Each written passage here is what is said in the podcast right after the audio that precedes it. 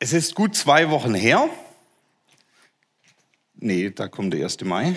Das ist unser Kletterturm. Letzte Woche eingepflanzt. Jetzt.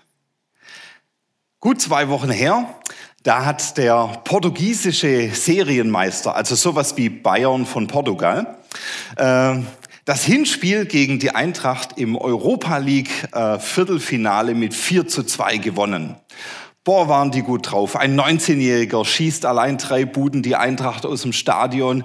Der hat nach jedem Tor immer mehr geweint vor Glück, weil es ihm so gut ging. Das war die Situation. Wow. Und dann hat man natürlich die Erwartung, jetzt geht's aber richtig dolle weiter. Ist ja klar.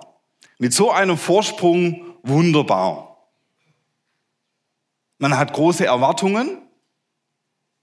Und dann hat die Eintracht aber einfach noch ein Heimspiel. Und es dreht sich das Ganze. Und die Eintracht, genau für alle, die jetzt mit Fußball wenig im Hut haben, die haben dann 2 zu 0 gewonnen, das hat dann gepasst und so. Und äh, der, der sich vorher noch so riesig gefreut hat, fliegt raus. Sind enttäuscht, müssen nach Hause, raus aus dem Wettbewerb. Und das ist bei uns manchmal auch ganz schön spannend. Was für Erwartungen habe ich denn? Wo sind die berechtigt? Und was passiert denn dann so? In der Bibel haben wir eben einen Bericht. Letzte Woche, letzten Sonntag haben wir Ostern gefeiert. Jesus ist auferstanden und erlebt. Und das haben aber nicht alle gleich so irgendwie verstanden. Wir lesen von den sogenannten Emmaus-Jüngern, zwei Jungs, die äh, in ein Dorf namens Emmaus laufen.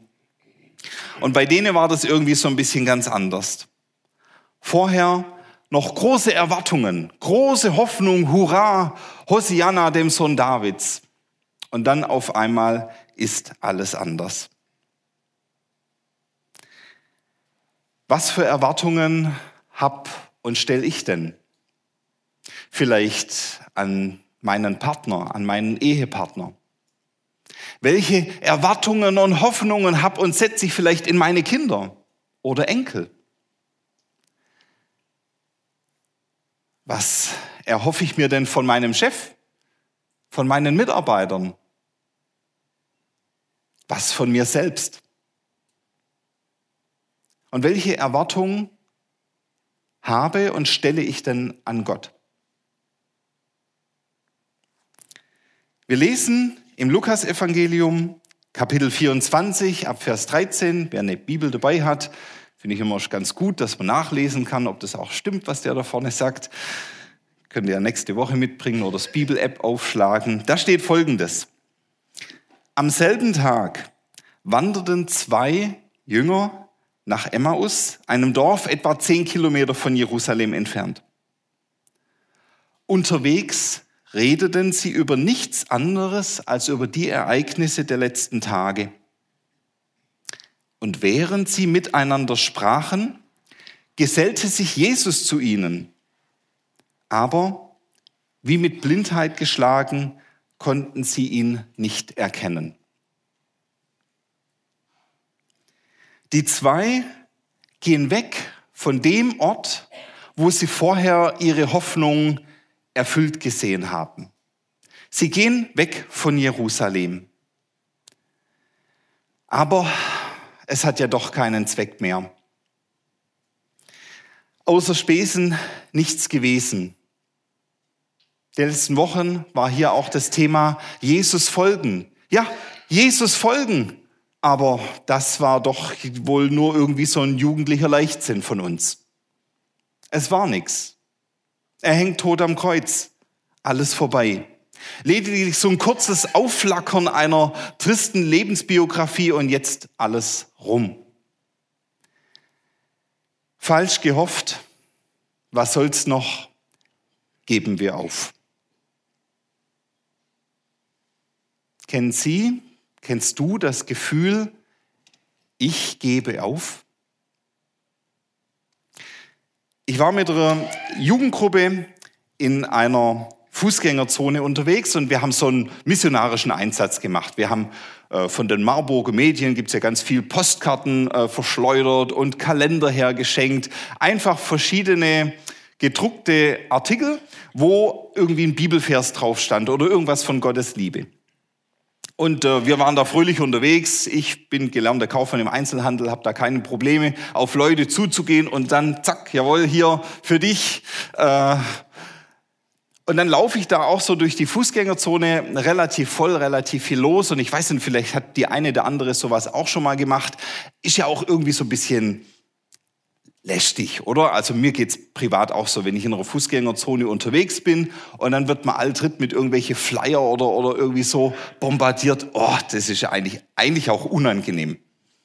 Jedenfalls, äh, wir natürlich ganz andere Motivation, wollen ja nichts verkaufen, sondern Gottes Liebe weiter schenken, äh, verteilen da eben ganz kräftig. Und dann sehe ich eine junge Frau, die da ähm, mir entgegenkommt, Gesicht nach unten, ich kenne den Blick so, lass mich ja in Ruhe, geh weg, äh, palt deine Zettel für dich.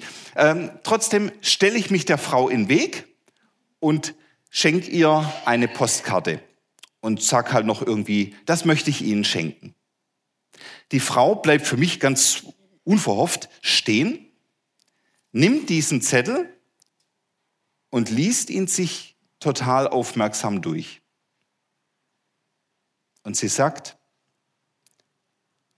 vielen Dank, genau das habe ich jetzt gebraucht.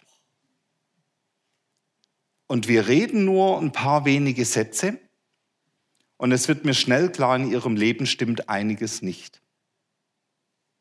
Und dann wirkt sie das Gespräch ab und sie sagt, sie geht jetzt, weil sie bringt sich jetzt um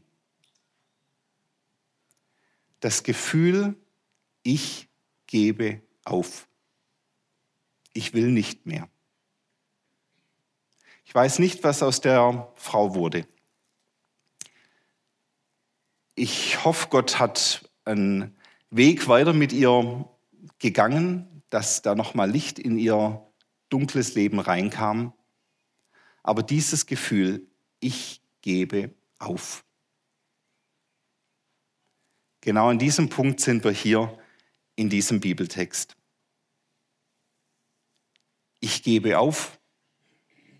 Ich gehe vielleicht einfach noch in Jugendkreis oder in Hauskreis, in welchen Kreis auch immer, aber ich erwarte vielleicht gar nicht mehr.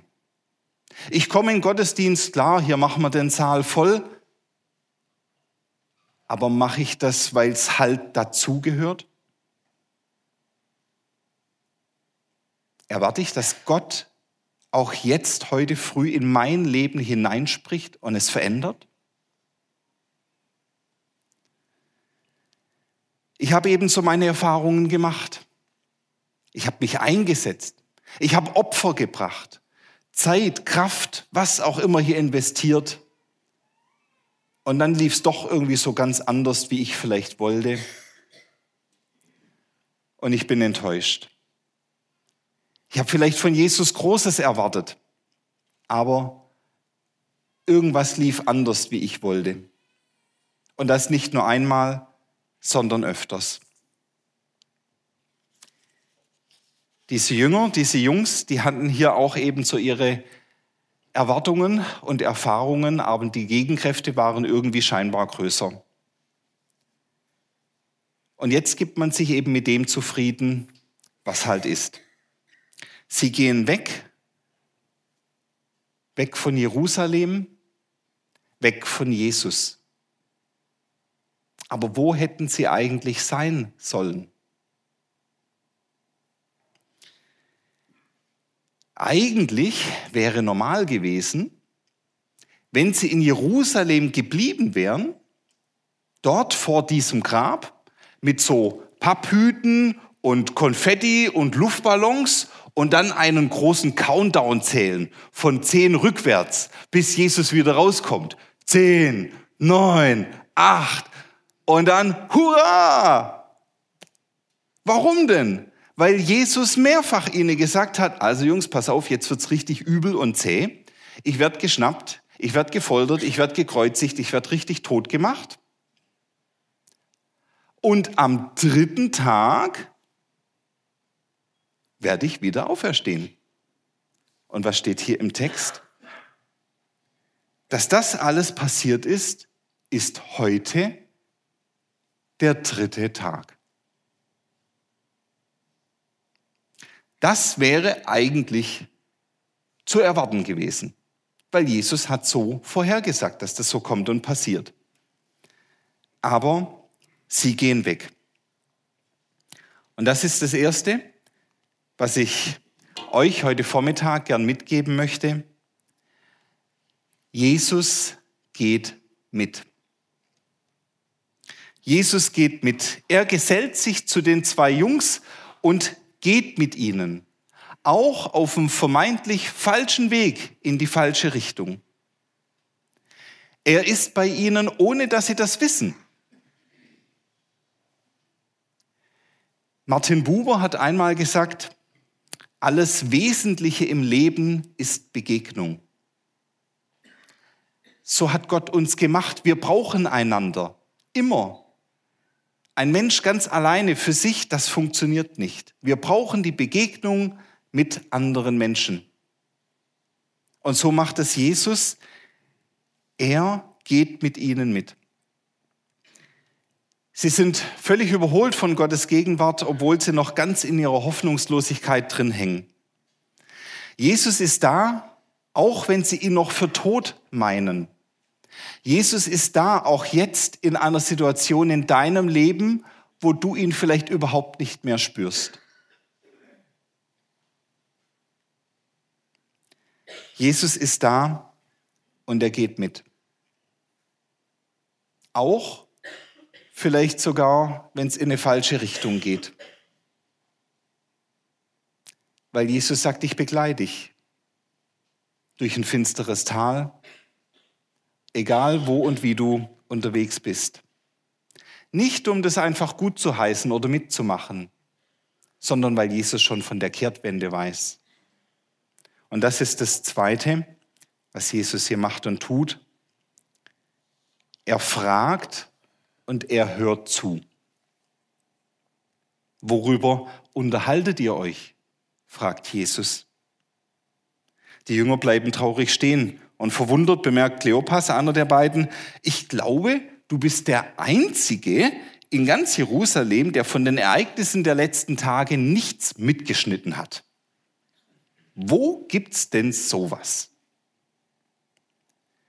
Du hast nichts gehört von Jesus, dem Mann aus Nazareth, der ein Prophet war, den Gott geschickt hat? Jeder im Volk konnte es an seinen Worten und Taten erkennen. Aber unsere hohen Priester und die Männer vom Hohen Rat haben ihn den Römern ausgeliefert und er wurde zum Tode verurteilt und dann ans Kreuz genagelt. Wir aber hofften, er sei der von Gott versprochene Retter, der Israel befreien sollte. Und das war vor drei Tagen. Und so fragt Jesus und hört ihnen zu. Gutes Fragen erschließt gutes Reden. Und es ist Jesus scheinbar wichtiger, dass die zwei aussprechen, was sie denken, was sie bewegt, was sie in sich haben, als das, was Jesus selber da dazu weiß. Er hat sehr wohl mitbekommen von diesem Typ da, äh, der da gekreuzigt wurde und so. Er selber hing am Kreuz. Aber es ist Jesus scheinbar wichtiger, dass die zwei aussprechen, was ihnen so zu schaffen macht. Wir aber hofften, heißt es hier in diesem Text. Und wenn man sich diese Hoffnung jetzt mal anschaut, dann hat die ihre Berechtigung. Im vorderen Teil der Bibel, dem sogenannten Alten Testament, stehen ganz viele Vorhersagen, wie denn dieser von Gott versprochene Retter sein wird, was der machen wird, was der tun wird, was sein Auftrag ist. Aber dann beginnt bei den zwei irgendwann mal ihre Träumerei. Wir hofften, er soll Israel erlösen. Und ihre Vorstellung war, da kommt ein großer Revoluzer, der die bösen Römer aus dem Land schmeißt, die uns hier in unserem eigenen Land unterdrücken, ausbeuten und so weiter. Und er soll jetzt mal richtig hier Rabatz machen. Und auch diese Seite von Jesus wird ja im Alten Testament beschrieben, aber das war damals vor rund 2000 Jahren noch nicht sein Auftrag. Er kam, um die Schuldfrage zu klären, zu lösen. Aber was passiert? Jesus soll jetzt ihre Vorstellung erfüllen von einem Messias, von einem versprochenen Retter. Und das kam irgendwie dann doch ein bisschen anders. Wie ist das bei uns? Kenne ich die Verheißungen und die Zusagen Gottes aus seinem Wort? Was er uns hier in seinem Liebesbrief für uns schwarz auf weiß gibt? Wenn Jesus hier zum Beispiel sagt in Johannes 10, Vers 10, ich bin gekommen, damit ihr das Leben habt und es nicht nur irgendwie so knapp, sondern ein Leben im Überfluss. Ein erfülltes Leben. Ein völlig überschwappendes Leben. Stellt euch vor, ich habe hier eine große Kanne mit fünf Liter Wasser und ein ganz normales Glas. Ein Leben im Überfluss bedeutet, ich kipp das hier rein und kipp rein und kipp rein und was passiert hier? Es schwabbelt hier und alles wäre voll und die Technik kaputt, das wollen wir jetzt nicht. Das bedeutet ein überfließendes Leben über alle Maßen und Dimensionen. Und das verspricht uns Jesus. Das will er uns geben. Wie das auch jeweils im Detail ausschaut. Aber wir sind dann leider schnell enttäuscht, wenn Gott nicht unsere Ansprüche oder Vorstellungen erfüllt, sondern manches auch im Leben von uns Christen dann doch ganz anders läuft, wie wir uns das ausgemalt haben.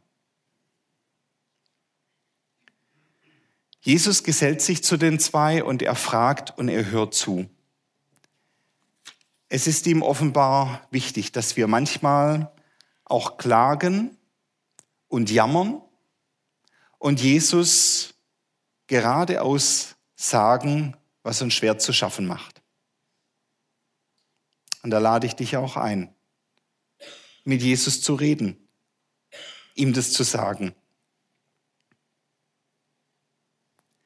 Manch einer erwartet nichts mehr von Gott. Ein kleiner Junge hat knallrote Haare und der wird in der Schule immer wieder gehänselt. Das ist nicht schön. Mobbing. Er kommt nach Hause, geht zu seiner Mama und sagt, Mama, von wem habe ich denn die roten Haare? Mutter verdutzt, Antwort, von Gott.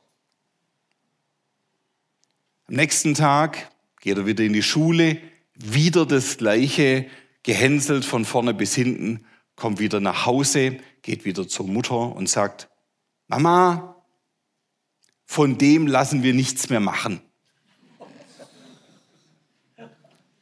Manch einer ist enttäuscht von Gott. Es ist Zeit fürs ernsthafte Reden mit ihm und vielleicht aussprechen, wo wir manches einfach nicht verstehen. Und dann noch das dritte und letzte was wir hier in diesem Text sehen, was ganz schön herausfordernd ist, aber nötig, dass Jesus korrigiert.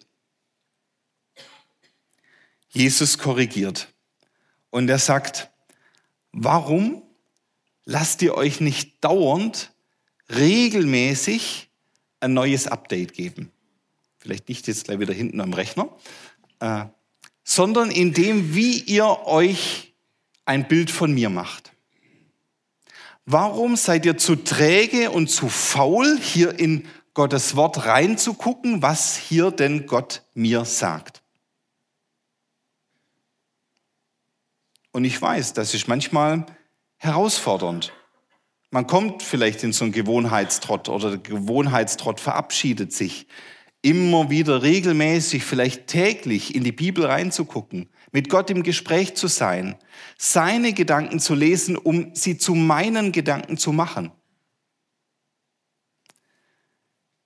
Was nicht, was jetzt folgt, ist nicht gerade angenehm, aber heilsam. Jesus verpasst den beiden eine richtig krasse Bibelstunde. Und sie gehen alles Mögliche durch, was in der Schrift über ihn wichtig ist und es zu verstehen gibt. Jesus erklärt ihnen Wichtiges, aber dann lässt er sie auch wieder los. Es heißt hier, er stellt, er stellt sich, als ob er weitergehen will, und die zwei sagen, oh halt, stopp. Herr, schau mal, es wird schon bald Nacht. Bleibe bei uns. Komm mit rein zum Vesper und verlasse unsere Gemeinschaft nicht. Sie bitten Jesus herein. Und das ist, was Jesus heute noch genauso tut. Er lässt sich von dir gerne hineinbitten. Er schlägt nicht die Türe ein und sagt, so, jetzt aber geht's aber rund hier.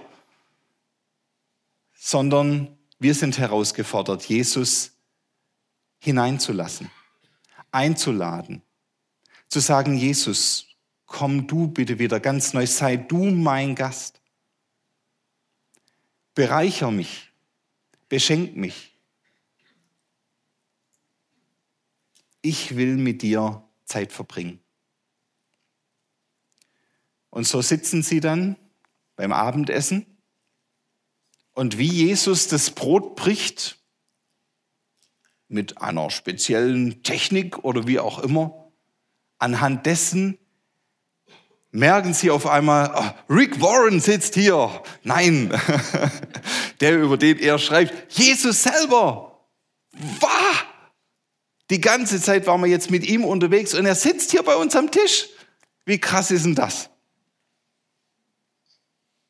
Und auf einmal ist Jesus wieder weg. Die zwei sind völlig außer Rand und Band. Sie wissen gar nicht mehr, wohin mit ihrer Freude, mit ihrem ganzen Lobpreis, mit allem, was in ihnen steckt. Und sie nehmen sowas von die Beine unter die Arme und rennen zurück nach Jerusalem zu den anderen, um ihnen zu erzählen, wow, Jesus lebt. Wir waren gerade mit ihm spazieren und äh, wirklich, er ist wieder da. Wunderbar. Aber was hat die zwei denn so in Brand gesetzt? Was war's denn, dass sie sich jetzt so auf den Weg machen? Waren es Vorschriften, die Jesus gibt? Waren es die Gesetze, die Ordnungen? So hat man das gefälligst zu tun? Waren es die Gebote? Nein. Es war die persönliche Begegnung mit dem auferstandenen Jesus Christus. Brannte nicht unser Herz, als er bei uns war. Und genau das bringt uns in Bewegung. Und das wünsche ich dir, das wünsche ich Ihnen in der Nachfolge mit Jesus, dass wir dem auferstandenen und lebendigen Jesus Christus immer wieder neu begegnen. Vielleicht auch, wenn wir gerade in einer schwierigen Situation sind, wo sich Hoffnungslosigkeit und Enttäuschung breit gemacht hat. Vielleicht erleben Sie das auch gerade im Moment ganz anders. Klasse, wunderbar. Aber die persönliche Begegnung mit Jesus, wie auch immer er sich da uns vorstellt, in unser Leben hineinspricht oder hineinwirkt, das bringt unser Herz zum Brennen. Und das motiviert. Und das wird nach außen sichtbar. Die Jünger können Jesus nicht festhalten oder an Stuhl binden, weil es so schön ist. Jetzt bleibt mal schön da. Aber sie wissen wieder, wer für mich Verantwortung hat und wer für mich da ist. Jesus ich suche deine Nähe. Und Jesus geht mit mir mit.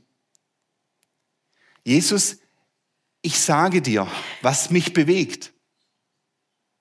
Und das interessiert Jesus. Er hört dir zu.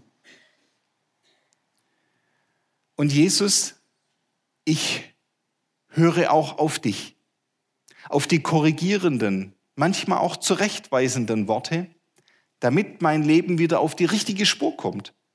Nur das ist sein Ziel. Er will, dass ich mein Ziel, bei ihm zu sein, erreiche. Und dann heißt und bedeutet, Jesus lieben, für ihn brennen, heute mit Jesus leben. Das wünsche ich mir, für dich, für mich selber. Ich möchte ein Gebet sprechen. Jesus Christus, hab ganz herzlichen Dank, dass du mit uns gehst. Vielleicht auch wenn jemand hier ist, der ja so ein bisschen abhängen ist. Du bist trotzdem da und gehst mit. Und ich danke dir, Jesus, dass du fragst, dass du zuhörst, dass du ein riesengroßes Interesse hast an jede, jeder einzelnen Situation, was uns bewegt und beschäftigt. Und ich danke dir, Jesus, dass du korrigierst, dass du auch heute noch redest und sprichst, dass du da bist. Du lebst. Und das wollen wir dich bitten, dass du uns immer wieder neu begegnest, dass uns das motiviert und begeistert, dir nachzufolgen, deine Liebe in dieser Welt hier weiterzugeben, wo und wie auch immer. Du bist da. Amen.